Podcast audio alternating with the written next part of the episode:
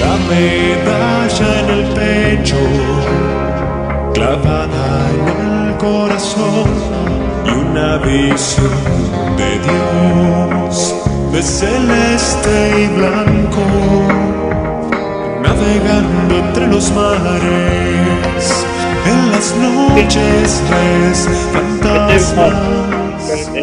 segmento, los últimos cuatro episodios con el de hoy de la Ruta del Belgrano y con un protagonista muy fuerte, sobreviviente de aquella situación que terminó con el hundimiento el 2 de mayo, Nilo. Nilo, eh, la última charla estábamos hablando de ustedes este, navegando por el Cabo de Hornos y esa actitud de, nuestro vecino chileno que de alguna manera este, promovió que el Conqueror, el submarino nuclear Conqueror, tomara este, directamente desde la isla Georgia destino hacia donde estaban ustedes.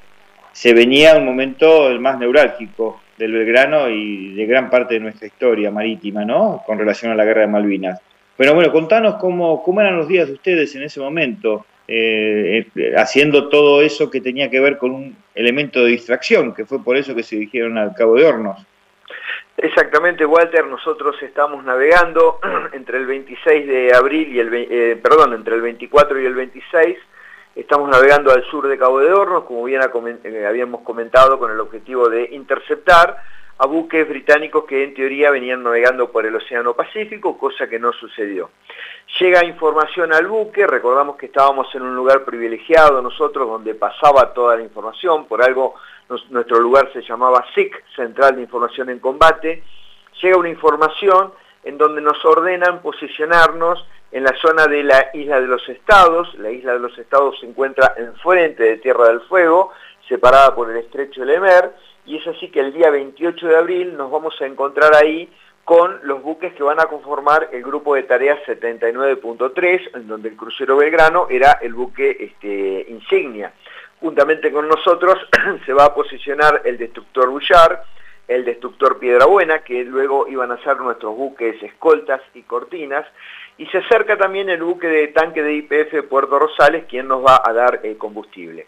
Recordamos que el aviso Burruchaga, el pequeño gigante, en, cuanto a rescate se, refiere, se encontraba navegando, caleteando, eh, navegando entre las caletas de la isla de los estados y también se acerca a formar parte de este grupo de tareas. Esto está sucediendo el día 28 eh, de abril, por supuesto que nosotros no lo sabíamos, pero el Conqueror ya estaba este, avisado de la presencia de la flota argentina o parte de la flota en esta parte del océano y ya este, había puesto proa hacia la zona de Tierra del Fuego para eh, realizar la, la detección eh, respectiva.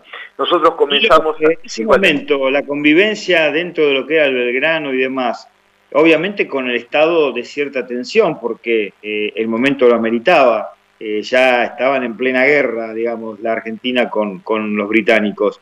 Pero ¿cómo era el día a día de ustedes? Contame un poquito de eso, dentro de la situación que no era la habitual, obviamente. Por supuesto, bueno, el día a día era, insisto, de mucha, mucha expectativa, eh, cada cual estaba haciendo lo suyo, no se observaban, yo no lo recuerdo, este, alguna escena de, pánico, por ejemplo, ni, ni, de temor, probablemente lo tendríamos, pero al menos no se podía exteriorizar eso.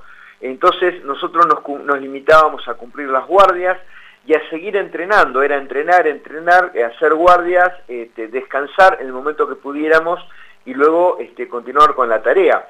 Eh, había una, red de información, eh, por la red de parlantes, nosotros íbamos recibiendo información y se iba transmitiendo de todas las últimas noticias, de todo lo que estaba sucediendo en la OEA, de todo lo que estaba eh, sucediendo en el TIAR, de todo lo que estaba sucediendo en la ONU, y obviamente que las noticias no eran muy alentadoras. Todo presagiaba de que la parte bélica eh, ya estaba este, prácticamente encima nuestro. Y de hecho nos estábamos preparando. Eh, así que bueno, nada, seguíamos cumpliendo con, nuestras tareas este, charlábamos, pero obviamente el tema era eh, siempre el mismo, estábamos hablando del tema de guerra, prácticamente no, no había momento de, distensiones, Walter, se habían terminado todos los recréditos que podía haber. Contra un enemigo que tenía varias cabezas, porque acá estábamos hablando de los británicos, estamos hablando de la OTAN, de Estados Unidos, y también de algunos este, enemigos de pronto silenciosos y, e impredecibles, como fue el tema de Chile, ¿no? Pero bueno, eh, al margen de eso, Nilo, de la situación del, submarino nuclear Conqueror, para ustedes era algo, era algo inexistente, ni por asomo nadie pensaba que podía surgir eh, semejante ataque artero, ¿no? Bueno, en realidad eh, nosotros sabíamos que la flota había zarpado desde el norte de Gran Bretaña aproximadamente arriba de un centenar de buques de superficie y también existía la información de que algunos submarinos fundamentalmente nucleares estarían navegando desde el norte de, Europa, desde Gibraltar y también desde el Índico. Entonces, este, existía la posibilidad de la presencia de submarinos, sí, este, pero nosotros no teníamos ninguna forma de, de detectarla. Para eso teníamos buques escoltas que sí tenían la capacidad de detectar submarinos convencionales. Muy difícil con la tecnología de nuestros destructores escoltas poder este, detectar un submarino nuclear.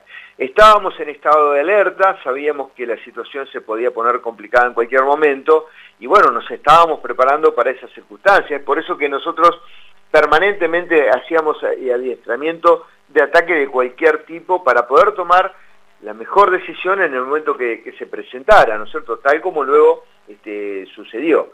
Pero bueno, estamos, ahí, Walter. Entienda, a ver si entiendo bien, Nilo. Eh, no hubo ninguna especie de relajamiento que hizo que el Conqueror de pronto apareciera y ejecutara lo que ejecutó. O sea, no teníamos eh, la infraestructura suficiente en ese momento en cuanto a la flota naval para poder detectar ese tipo de submarinos, en este caso un submarino nuclear. No, no había ninguna posibilidad. No, por lo menos de los buques que, nos hacían nuestra escolta, el sistema de sonar que tenían, el sonar es este, el elemento que va a permitir efectuar una detección eh, debajo del agua. No había forma de detectar un submarino nuclear porque la característica de, estos buques, eh, un submarino se, se, lo llama también un buque, es que pueden navegar a una profundidad muy importante y, pueden efectuar este, su detección a, mucha, mucha distancia. De hecho, eh, a nosotros cuando nos detectan es a una distancia muy significativa, se están hablando más o menos de 90 millas, o sea, prácticamente 160, eh, 170 kilómetros que nos está detectando, eh, y detecta el ruido de hélices que el Conqueror en primera instancia no, no, no precisa de qué buque es, y luego cuando se acerca puede determinar de que las hélices eh, el ruido de las, hélices, de las hélices que detecta son las del puerto Rosales, del buque tanque. Pero bueno, eh, nosotros no, no, no, tuvimos nunca chance, de hecho el submarino se acercaba y, navegaba este, muy cerca y se alejaba y siempre se posicionaba de una forma que, que por los ruidos propios de nuestra navegación, de nuestras máquinas, de nuestras hélices, eh, esa turbulencia, esa, esa confusión que se generaba en el mar, eh, en esa confusión navegaba el submarino y bueno, los buques que teníamos lamentablemente no, no tenían la chance jamás de, detectarlo, ¿no es cierto? Por eso que no hubo forma de contrarrestar el ataque, Walter. El ataque cuando se registra, Nilo, eh, primero, eh, el Conqueror sabía que se trataba de Belgrano cuando formula el ataque y segundo, ¿a cuántos kilómetros de distancia efectúa el ataque a través de, bueno, de disparar el misil que finalmente terminó con, con la vida marítima de Belgrano y con tantas vidas humanas, ¿no? Bueno, el Conqueror en todo momento nos detecta y, cuando este, saca el periscopio detecta a los buques argentinos y detecta uno por uno, identifica uno por uno, identifica al Piedrabuena, al Bullar, al Belgrano, al Rosales y al Gurruchaga, es decir, nombre y apellido de cada uno. Entonces, el, objetivo, el objetivo era eh, el buque núcleo, el buque capital que había en esta zona, que era indudablemente el, crucero argentino, porque, ¿qué pasa? El Puerto Rosales y el Gurruchaga se quedan en la zona de la isla de los estados y los que nos vamos para la zona de Malvinas somos los tres buques, eh, los tres buques de guerra, el Belgrano, el Bullar y el Piedrabuena. Entonces, indudablemente que el objetivo iba a ser el buque central, el buque capital, que era eh, el Belgrano. Cuando nos ataca, nos está atacando entre una distancia que puede variar entre unos 4 y unos 6 kilómetros, eh, que es una distancia bastante cercana para el disparo de, un torpedo de estas características. Eso yo ya lo, vamos a ir comentando oportunamente, pero el, el Conqueror en todo momento supo a quién atacar y en qué momento atacar, porque bueno, para eso precisamente recibe la, la orden de Londres. Está muy bien, Nilo. Nilo, eh, a ver, eh, sobre lo que tiene que ver ya con el desenlace, con los últimos momentos del Belgrano y demás, la semana que viene, lunes, miércoles y viernes, vamos a, tener en cuenta esos tres episodios para charlarlo en extenso y también formular algunas circunstancias que tienen que ver con, la vida de ustedes dentro del buque y también con lo que de alguna manera fue el gran simonazo haber perdido tantas vidas, ¿no? Te agradezco todo esto, Nilo, y, nos seguimos viendo la semana que viene. Gracias, Walter. Muchísimas gracias a todos y será, si Dios quiere, hasta el lunes y que pasen todos un, hermoso fin de semana. Muy buen fin de semana para vos, Nilo. Bueno, gracias a toda la gente. Gracias, Silvi, Martín, Walter, Lucía, Max.